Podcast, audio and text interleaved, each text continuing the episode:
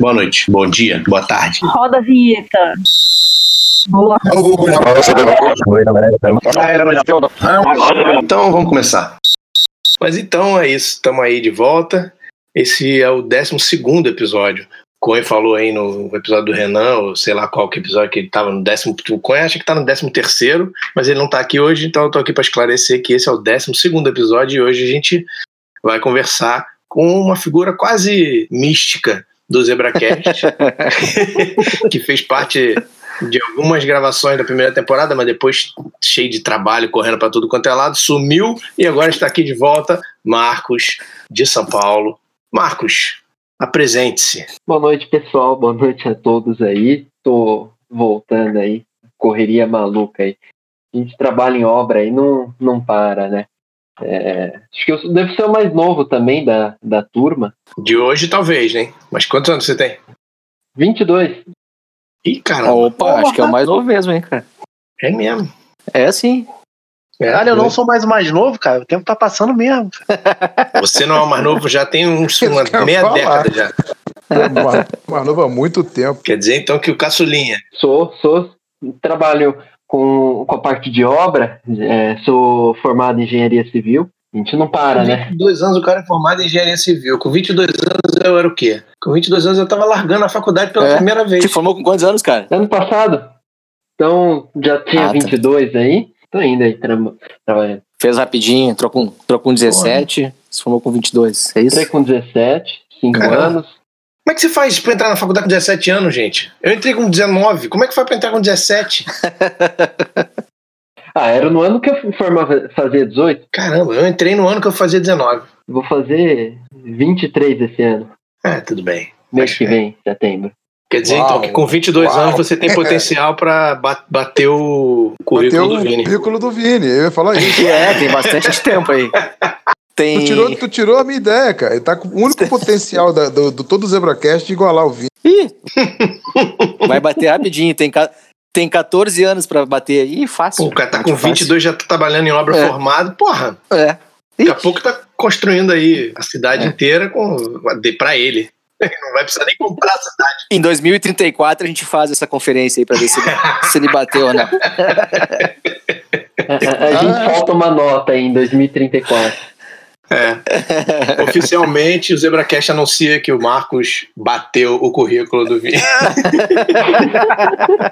A gente, a gente bota no TikTok. Faz com qualquer rede social que exista na que tiver época. na época, é, pois é. Bota com Coin dançando e dublando e cantando a música de que o Marcos bateu. Não, não vai dar pro Coen fazer, porque ele vai estar numa, vai estar numa aula de vídeo. Vai estar numa. Não vai ter, Sessão de estudo. Grupo de estudos com colombiano. Ele vai estar ele vai tá fazendo três grupos de estudos ao mesmo tempo, no mesmo dia, em línguas diferentes. É, um em espanhol e outro em português. E um israelense. Pelo menos acho que em 2034 o Coen não vai ser mais Enzo, né? Esperamos que não seja mais o nosso Enzo. Ah, isso aí eu já não sei, não. Isso não é questão de tempo, né? Não, É, pois é. ser. isso, é, isso que eu ia falar, não é questão de idade, não é questão de tempo. Mas, ô, Marcos, você trabalha em, em construção, em obra, em- mas você faz o quê no, no seu trabalho Então, atual? a- bom, eu, a gente, eu trabalho numa empresa de fundação e geotecnia. Né? Nossa Então, senhora. a gente só cuida dessa parte. É, pega lá o comecinho da obra, pé na lama, literalmente, e eu toco a parte comercial da empresa, né? Eu cuido ali da- antes de fechar as obras, né? É, até brinco com os outros engenheiros que tem lá, que a gente fecha as obras, a gente só fecha obra bica, só pedreira, só coisa difícil. E aí eu jogo no colo deles e falo, se vira, agora é com vocês, não tá mais no meu escopo, se vira.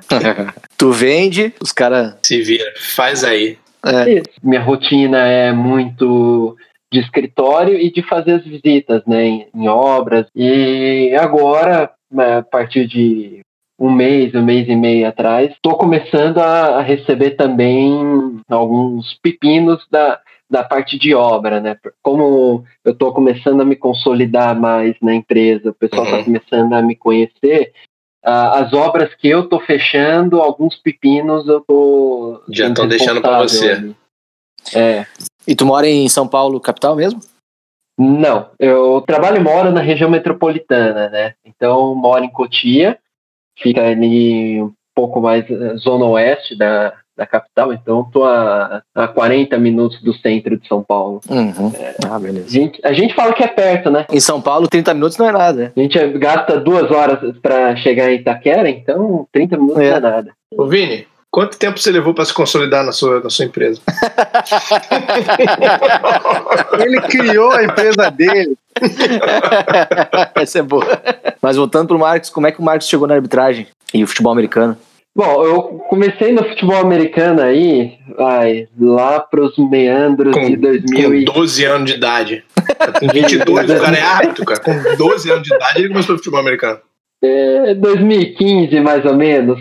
Eu sempre joguei flag, né? Nunca fui pro futebol Ah, americano. Até porque eu não tenho um corpo muito atlético. Meu, meus raquíticos 70 quilos aí não permite que eu faça algo. É nesse momento que eu discordo de você. É o Diego, é exatamente assim quando ele jogava. Cara, com 70 quilos você é cheio de ponta, cara. Só tem ponta. Sim, mas o Diego é mau caráter, cara. É diferente, cara. É o Diego é verdade, mau é verdade. caráter, é diferente.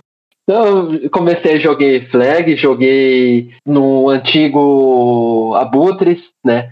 Então, ainda existe, ele ainda está com o projeto do, do flag, um projeto para tentar começar aí um futebol americano. É, é uma equipe que está tentando se estruturar ainda, né? Teve várias perdas. Ela fica em Cotia, essa equipe? Não, não.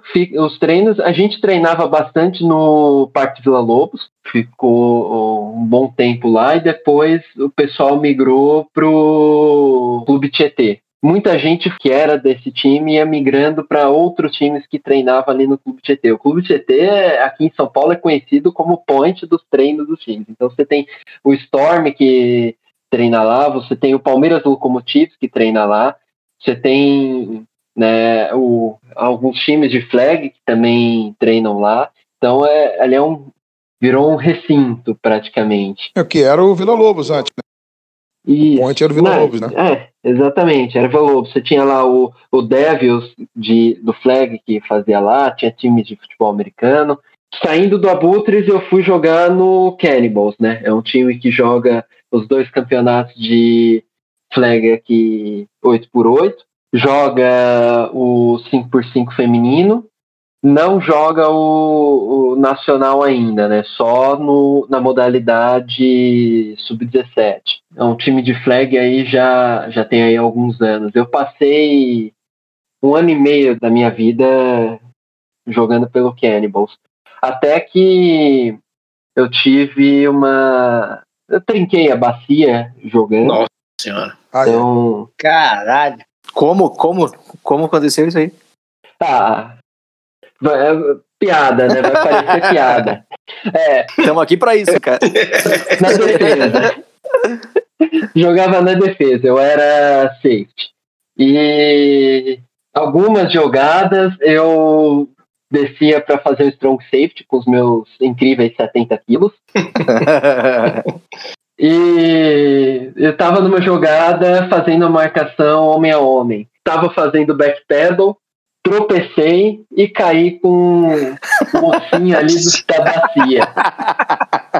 É, Sim. é. É virado O osso, né, cara? Só tinha como bater o osso no chão. Quem né? nunca? Por isso que a gente joga na areia, né, cara? Exatamente, eu fazia isso muito na areia. Eu caía de bunda na areia.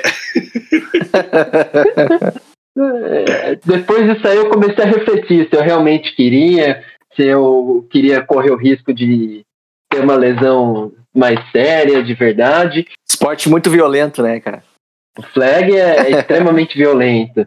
E eu pensei ali, e uma parte que eu sempre gostei bastante era de estudar regras, né? É, sempre quis conhecer arbitragem tanto de futebol americano quanto de outros esportes, né? De futebol, futsal, enfim, várias modalidades. Aqui em São Paulo eu já tinha pesquisado e vi que tinha passado um curso de arbitragem aqui pela PAEF e deixei quieto. No começo de 2018 saiu um curso aqui, em janeiro, e aí eu me, me indicaram né, para fazer o curso, eu acabei lá fui fazer. E acho que minha intenção era fazer o curso primeiramente para aprender um pouco mais de regra, para entender mais do esporte e tentar reclamar um pouquinho menos de, de arbitragem. Ou reclamar co- com embasamento, né? É, ou reclamar mais, né? Tentar ganhar mais argumentos. É, também tem, tem esse ponto. E, e acabei gostando, tomando gosto aí pela coisa. É, em fevereiro teve um- uma etapa prática com, que o Orozco ministrou. Foi num, num jogo treino de flag. Fui fazer e acho que algumas semanas depois, não, não demorou muito, na abertura do Campeonato Mineiro, teve o jogo lá em São Sebastião do Paraíso. Te mandaram pra lá. É, falou assim: você tá disponível para ir? Pode ir. Então, jogaram no meu colo ali Qual é a distância até lá? 300 e poucos quilômetros, 300 quilômetros para ir, mais uns 300 para voltar. Pegaram o Zenzo e mandaram pra lá. É, Vai o Zenzo. então foi, foi meu primeiro jogo. É, o pessoal elogiou, go- gostaram bastante. Eu sempre fui um, um cara que sempre gostei de responder as postagens, de sempre comentar, tá ali procurando aprender e, e tirar dúvida com a, com a galera, o- os mais experientes que tinham ali no grupo. Galera sempre foi muito solícita, né? Então sempre me responderam legal. E, e acho que foi o, o principal ponto ali para eu poder ir ganhando mais visibilidade dentro da Paefa, né? É, comecei a ser escalado para mais alguns, alguns jogos e o pessoal foi colocando para testar várias posições. É, particularmente me saí melhor estando ali dentro de campo, né? Como back. Depois umpire. Pra mim caiu aqui também. Ele caiu aí. Cadê ele, gente? Vou mandar mensagem aqui. Manda, manda no WhatsApp ali.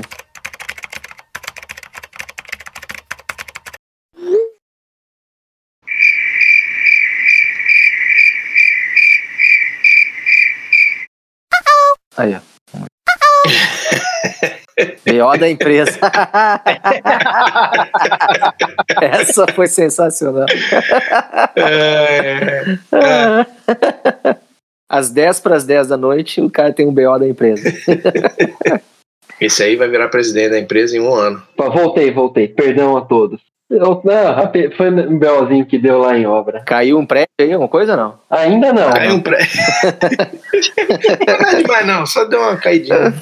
Mas aí, você tava. Eu te perguntei que ano que foi isso que você começou com a arbitragem e você tava começando a falar de como foi quando você começou a subir lá no, na PAEF. Comecei a apitar em, em 2018, né? É, tô aí no meu, entrando no meu terceiro ano de Ih, arbitragem. Mar... Ih, Marcos 2 aí. ó. mais, Tá mais um mais um tá aí. contando É, 2020 aí. Mas ele tá com possibilidade de apitar, né? Não, mas o Marcos apitou um jogo. Ah, é, o Marcos apitou um jogo no começo do ano, né? Apitei O dois, outro, Mar... o outro dois, Marcos. dois da SPFL. Ah, não, o, Mar o Marcos já apitou, né? Verdade. Dois marcos apitaram esse ano, foram os únicos, é isso? Acho que sim. Esse ano agora vai ser o seu terceiro ano, se voltar, como vocês parecem que vão voltar, apesar de eu ser totalmente contra, mas eu não tenho nada a ver com isso, porque eu não sou de São Paulo. 22 anos, 3 anos de arbitragem. Três anos de arbitragem. E é a mesma coisa que eu perguntei que eu falei com, com o Pina no, no, no episódio deles. Três anos de arbitragem, você tem que estar fazendo alguma coisa direito, porque quando eu perguntei indicação de alguém de São Paulo para entrar no grupo da diretoria técnica da arbitragem, você foi indicado. Se você foi indicado é porque você está fazendo alguma coisa direito. O que, que você está fazendo aí em São Paulo com relação à arbitragem, além de apitar, né, obviamente? Bom, ah, logo no meu primeiro ano de arbitragem, o diretor de escalas lá da vigência da época, ele estava desesperado, ele não estava conseguindo conciliar todas as funções dele e me chamou para ajudar. Então, inicialmente, a ideia era eu criar uma planilha de computador para ajudar ele ajudar com as pontuações de escalas, ajudar um equilíbrio, né? Porque aqui são muitos jogos, então a gente tenta manter um equilíbrio para todo mundo tentar receber mesmo tanto de dinheiro no fim do ano, ter viajado a quilometragem parecida e então ele me, me chamou para ajudar a montar esse esse esquema de ranqueamento, né? E começou a jogar responsabilidade para cima de mim, né? Até o momento que a, as escalas estavam sendo idealizadas por mim eles davam alguns ajustes, faziam algumas pontuações, algumas correções, é, algumas coisas que por experiência, pouco tempo ali eu não, não sabia, não, não tinha esse discernimento, e eu fui ajudando a, a, tocar o barco até que no meio do ano passado, quando teve uma nova eleição, entrou a, a chapa aí encabeçada pelo Razi e o Fernando, e aí me escolheram como diretor de operações, né? Então hoje eu estou cuidando na PAEFA né, da parte das escalas, eu cuido da parte de calendários, né? Uma coisa que, que deu problema no passado e, e eu criticava bastante era como os calendários estavam conciliados. Eu comecei a assumir isso aí para tentar ajustar, fazer todo mundo ficar feliz ali no final, né? E a parte de equipamentos também é responsabilidade minha. O que é a parte de equipamentos? Os equipamentos ficam com, com cada árbitro, né? Eles são responsáveis por manter, por zelar os equipamentos, só que as compras de, de camisas, compras de bonés, compras dos apitos. Ah, perfeito. Vai ficar todo mundo igual. Para a gente conseguir aí uma condição de faturamento mínimo e etc., fica tudo com a gente. Aí consegue preço mais barato, tudo igual, interessante. Agora entendi. Boa, boa ideia, boa ideia. Infelizmente ainda não tem uma condição de patrocínio para fornecer todos os equipamentos gratuitos, né, para arbitragem. Eles são pagos, mas são centralizados. A gente faz essa administração e distribuição. Te entende, a gente te, a gente te entende bem. Então você está fazendo a escala, você é responsável pelo equipamento, pelo equipamento, por essa gerência do, de compras e tal dos equipamentos.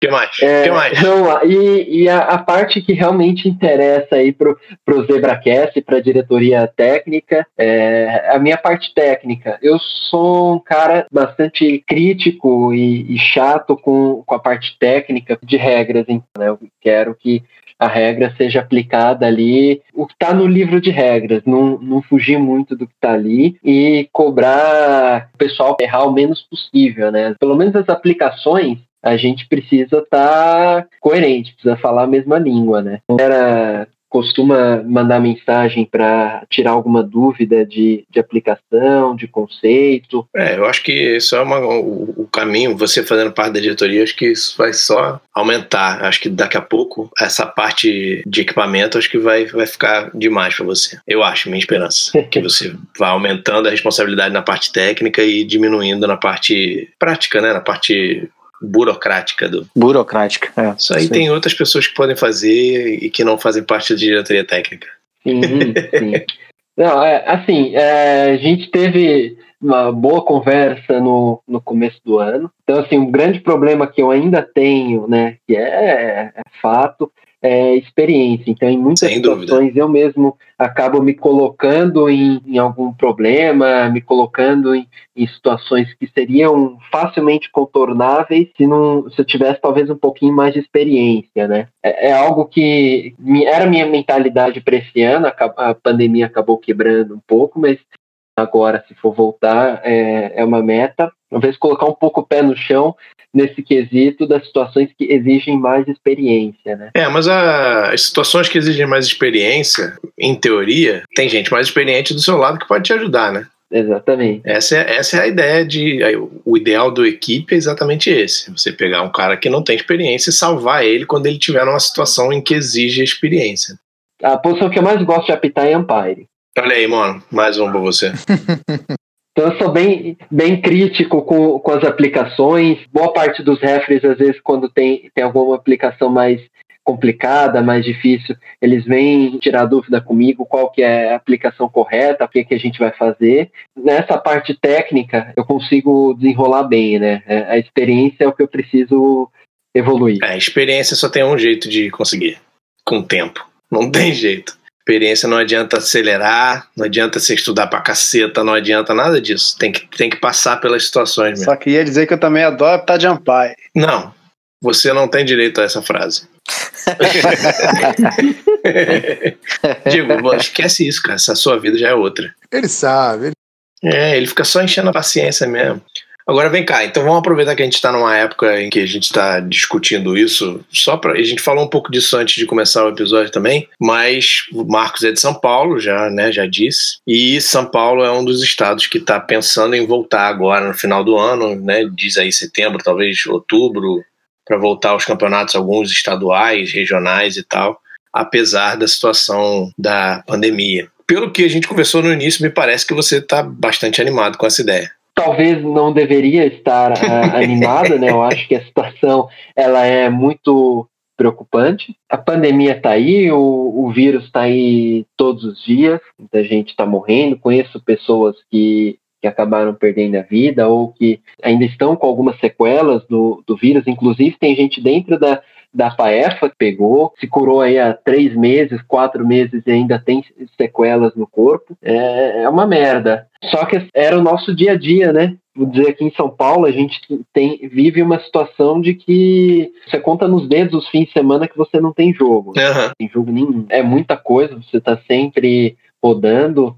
O, o, quadro que a gente tem às vezes é desesperador, que a gente tem dificuldade de atender as demandas. E, e eu penso também na, na parte financeira, porque tem muita gente que hoje depende muito da remuneração da, das escalas, né? Nossa, interessante isso está desempregado, o pessoal não consegue um, um emprego estável, é, às vezes recebe um salário muito baixo, tem muita conta para pagar em casa. Então, assim, a gente tem árbitros aqui que realmente dependem bastante, que está fazendo muita falta o, o dinheiro da arbitragem. Então, a gente usou o nosso caixa da associação para tentar ajudar essas pessoas, adiantando as remunerações de algumas escalas, né, para espécie de auxílio emergencial da, de São Paulo. Boa. Mas, assim, eu acho que vai fazer bem psicologicamente para algumas pessoas, né? Então, vamos fazer um teste, vamos ver como que se sai. Eu, particularmente, não tenho medo, porque eu, tô eu nunca fiquei de quarentena efetivamente. Estou aí todos os dias trabalhando. Tenho medo de pegar o vírus? Tenho, mas eu já estou exposto todos os dias, né? Então. Cuidado que você é o contrário, você pode ser um vetor, né? Eu também, exatamente. É, são várias facetas, é uma merda. É, é, é um problema. A minha maior preocupação hoje não é dentro de campo.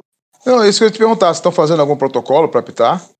Isso, a gente está montando, montamos um grupo ali com, algumas pessoas para pegar as ideias para montar um protocolo na realidade. A gente vai filtrar isso aí entre essa semana e a próxima, mandar como mais ou menos com umas condições, né? A gente volta, mas para voltar tem que acontecer isso, isso e isso. Então vamos tentar montar um meio termo ali que é, agradar não vai agradar, mas fique o menos pior possível para os dois lados, né? É, e a minha grande preocupação hoje não é dentro de campo. A minha preocupação hoje é, com as viagens, né? Então a gente tem viagem que vai para bate e volta para São José do Rio Preto. A gente passa 11, 12 horas dentro de um carro. Às vezes pega uma rodada num sábado em Pirajuí, sai de Pirajuí, aí pega o carro, vai para, sei lá, Monte Alto, de Monte Alto, faz a escala, dorme lá, faz a escala no domingo. Então, assim, minha preocupação é colocar cinco árbitros, às vezes sete árbitros dentro de um carro como é que vai fazer essa viagem, né? Motorista usar máscara é horrível, porque alguns motoristas que usam óculos, então vai embaçar o óculos, o motorista não vai usar máscara, ou vai usar máscara e vai embaçar, vai ficar mexendo na máscara ali Putz, é muito tempo. É, então eu fico meio preocupado com as viagens, como elas vão ser feitas. É, que eu falo, muita nuance, né, cara? Fogo. É, pois é, e é exatamente a preocupação toda é exatamente essa. Assim, se você pega um carro desse que um cara tá, mas não tem sintoma, né, e ele passa para os outros, e aí os cinco voltam para casa, e aí a coisa da família. É, né? pois é. A gente vai ter que avaliar tudo junto com, com as ligas e ver o que, que vai acontecer. É, fazer isso com muito cuidado. Vocês teriam quantos atos disponíveis, mais ou menos, assim, dispostos a apitar agora? Então, a gente fez um levantamento, né? Então, a gente fez uma, uma enquete ali, falou assim, ó, pessoal, não é obrigatório vocês irem, quem não quiser ir apitar não vai sofrer nenhum tipo de sanção. É totalmente facultativo o direito de estar lá. A gente vai providenciar um protocolo, vai providenciar algo com com as ligas para tentar voltar aí com a maior segurança possível. Não somos nós que demos esse start para o retorno, né? Quem fez essa procura a, em todo momento foram as ligas, alguns times que estão batendo na tecla que tem que voltar. Quem quiser ir, pode ir. A gente teve 80% do, do pessoal respondeu a, a nossa pesquisa.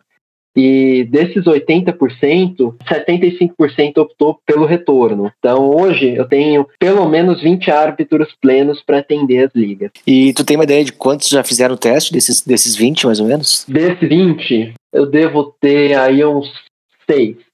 É, as ligas vão realmente seguir com isso aí, sim ou não, né? Então os times estão fazendo as reuniões, o retorno não está definido.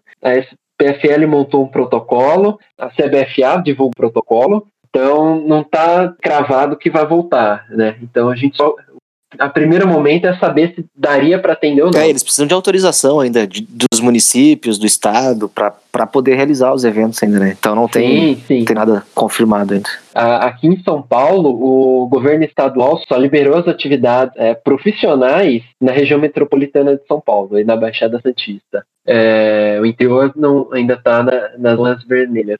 É, vocês estão no começo, né? Vocês estão começando a, a, ver o que está acontecendo. Começando a conversar sobre a possibilidade de voltar. É, tá. É isso, isso. Entendi. Tá, agora vamos dar assunto. Acho que chegamos na pergunta do. Exatamente, do vai, Mona, sua pergunta agora. Não, na verdade a gente não perguntou como é que é a estrutura do, do arbitragem lá. Tá, não, eu fiquei curioso saber como é que funciona. Uma das coisas quando o Hades assumiu, ele começou a bater bastante na tecla, foi de comunicação, né? Então todo mundo tem que se falar, vamos, vamos trabalhar junto, vamos acertar tudo junto e evoluir tecnicamente, né? Então nós temos ali um, um grupo muito forte para evolução técnica. Uma, uma das coisas que eu bati bastante na tecla que precisava ter e e, agora, e a gente está colocando na cabeça que precisa acontecer todo ano, é, é uma reciclagem com todo mundo. Então tem que juntar todo mundo ali, mostrar o que a gente acertou, o que, que a gente errou, quais foram as mudanças de regra, mudanças de mecânica, né, que não, não é todo ano que tem, mas a gente precisa revisar os pontos, porque a gente esquece, erra, confunde, altera. Então, precisa ter isso para evoluir tecnicamente e um poder cobrar o outro. Ó, oh, você errou ali, é, a gente precisa melhorar isso aí, tal coisa não é, não é assim, é assado. Então, é, acho que está tendo um, um, grupo cada vez mais unido e profissional, de, tornar uh, uma arbitragem cada vez mais profissional. Legal. E aí acho que nessa, nesse caminho que você já está respondendo, que você está dizendo que vocês estão trabalhando para ter um grupo mais profissional, para ter um, uma, uma, possibilidade de trabalhar junto para evoluir, de um avaliar o outro, de ter um grupo de avaliação e tal. E é, a pergunta que eu tenho é qual é o plano, qual é o planejamento para isso, para isso acontecer no futuro, o que, que você está fazendo, o que, que você imagina que vai acontecer no futuro e você pessoalmente na arbitragem, quais são as suas seus, seus projetos, suas ideias para o futuro? Então, uh, acho que o primeiro passo para tornar profissional é a gente tornar a, a PAEFA um negócio legal e, e juridicamente existente. Então a gente está seguindo para trazer aí um, abrir um CNPJ de associação, um, um, estatuto que não acabe pegando um presidente aí, uma diretoria que assuma no futuro e queira desvirtuar tudo, né? Então, algo que proteja a associação e os associados, principalmente. A gente tem um, vários cursos que a gente está querendo montar. Na verdade, eles estão, alguns deles estão prontos já. Então, a gente tem curso específico para formar alguns refs. A gente tem já os refs certos que a gente quer começar a treinar. Estamos montando alguns cursos de reciclagem também por posições. Então, a gente quer ir pegar os wings, pegar pare, enfim, todos os grupos e posições. A gente tá, faz um, um acompanhamento, todas as partidas a gente tem, tem um sistema de, de avaliação, é, todo mundo avalia tecnicamente todo mundo. Tem vários quesitos que a gente está trabalhando para desenvolver aí talvez algo. A gente tem um ranqueamento também por notas. Em questão disciplinar, A Paefa conseguiu melhorar muito. Acho que o principal que a gente enxerga nas arbitragens profissionais é postura, disciplina, né? Assim, a gente não pode, é claro, perder o jeitão a Paefa, o jeitão brincalhão, o jeitão, assim, é, desencontrado Relaxado. de ser, né? É, relaxado. Então, assim, tem os momentos para isso, mas na questão disciplinar, uh, a gente conseguiu evoluir muito e está diminuindo cada vez mais, cada ano que passa, Legal. a quantidade de problemas que, que nós temos, né? É, a gente está trabalhando aí para montar os mini cursos para aplicar clínicas para os times, para as ligas, para tirar dúvidas e participar de treinos deles com os, os novatos, com, levar os novatos para lá para eles sentirem como é que está como é que está em campo para perder aí essa pressão essa... É, é, é, importante. em algo que não valha nada para a gente corrigir a, a postura a gente conseguiu fazer isso com a última turma do curso. Uhum. A grande dificuldade que eu digo ainda hoje é formar árbitros, né? É, acho que isso é um problema É, que tem. O Brasil inteiro. Então, Brasil inteiro. É, aqui em São Paulo, o, a gente não consegue aumentar o grupo de, de arbitragem, porque fala assim, pô, mas vocês fazem dois, três cursos de arbitragem todo ano, vocês não conseguem formar árbitros, pô, aí eu vou, vou pegar o exemplo do, do último curso que a gente fez. É, eu recebi mais de 40 inscrições. Na etapa prática, no final, eu tinha acho que 11 novatos, né? E, e desses aí vão ficar aí cinco, seis no máximo. E só no passado eu perdi acho que uns sete árbitros, entre eles dois referees. A gente perde um, um número grande todo, todo ano. Então, essa é a nossa maior dificuldade ainda hoje. É formar novos árbitros. De todo mundo, o Brasil inteiro tem essa mesma dificuldade, mesmo os lugares onde não perdem árbitros, né? Tipo, o Rio a gente tem a sorte de não perder muito, não perder árbitros anualmente. Não sei como vai ser esse ano, né? Ninguém sabe. Não ter jogo, o que, que vai afetar. Mas o Brasil inteiro tem esse problema de formar novos árbitros. Isso é um grande problema e não adianta. Eu, eu falo isso, eu já falei isso em um milhão de episódios. Não adianta estratégia para formar. Como a, qual é uma boa estratégia para formar árbitro? Isso não existe. O árbitro ele se forma, ele tem que querer ser. Não adianta eu virar e parar na rua um sujeito e dizer você vou te transformar num árbitro de futebol americano. Isso não existe. Exatamente. É muito complicado. É uma questão de garimpo, né, cara? E tem que ter, ter sorte e casualidade de Exatamente. encontrar um cara que, que esteja interessado em aprender, que goste de fazer isso ali. Então, é, É, é, e isso só vai acontecer no dia que a gente tiver uma cultura de futebol americano realmente forte. Né, onde as pessoas não só assistam a NFL na televisão, mas também queiram ir a jogos e queiram participar de jogos. E aí você vai É. começar a ter gente que não pode por, por não, não gostar, ou por não ou por ter medo, ou por já não ter mais idade, ou por não ter físico de jogar, e que vai querer se envolver de outra forma, e aí assim a gente vai começar a conseguir garimpar. Uhum. A verdade é que não adianta. Todo mundo vai ter esse problema de formar árbitro. Não adianta ficar ach- achando que alguém vai encontrar uma fórmula miraculosa de criar árbitros do nada. Isso não vai acontecer. O que a gente tem que fazer é trabalhar para desenvolver a cultura do futebol americano no Brasil mesmo. E- Só para finalizar sua pergunta aí, é, sobre é, a minha pessoa, né? É, é isso que eu ia perguntar.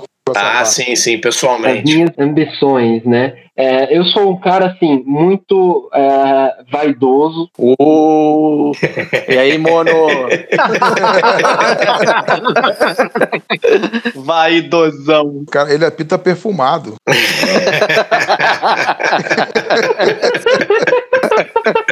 sentido de, de crescimento pessoal, né? Eu, eu gosto de, de trabalhar bastante, de enxergar e, e ver que eu conquistei alguma coisa, que eu consegui trazer algum resultado que eu somei, trouxe alguma importância, né? Deixar algum, não vou dizer assim, legado, mas que acho que é uma palavra muito forte, mas eu, eu gosto dessa ideia de que eu posso deixar né, alguma coisinha ali, uma marca, mostrar que eu passei. Eu sinto que eu cresci muito na, aqui na arbitragem paulista, que eu consegui me desenvolver muito bem.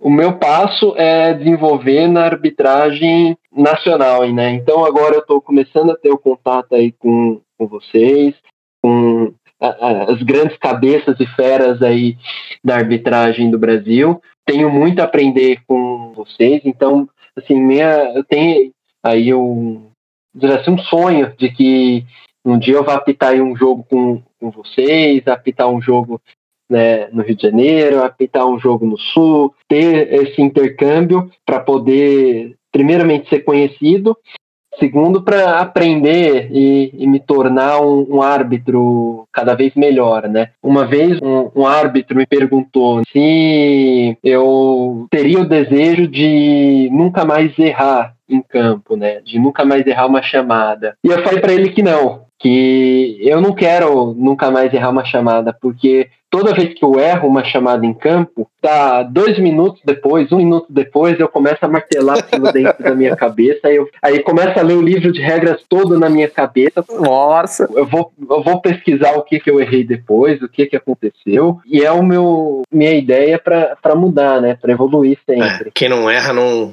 não acerta também. Essa é a verdade. É. Exatamente. Então, se eu não, nunca mais errar, eu não vou ter mais o que evoluir, eu não vou ter mais o que crescer. Boa. É isso. Muito obrigado, Marcos. De volta. Eventualmente ele vem de vez em quando, aparece um episódio, some meses. Participação especial. Some na lama de uma obra dessa, aí passa meses sem aparecer. Aí aparece. Aí no meio do, no meio do programa liga do, do trabalho para ter um problema para resolver. É isso aí.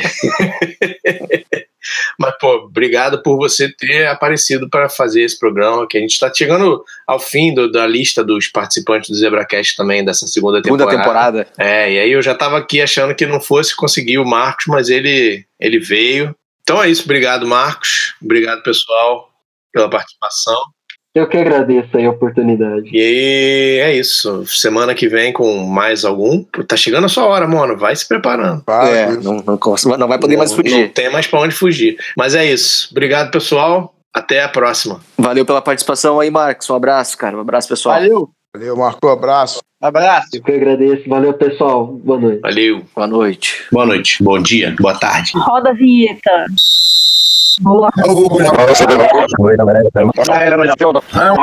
Então vamos começar.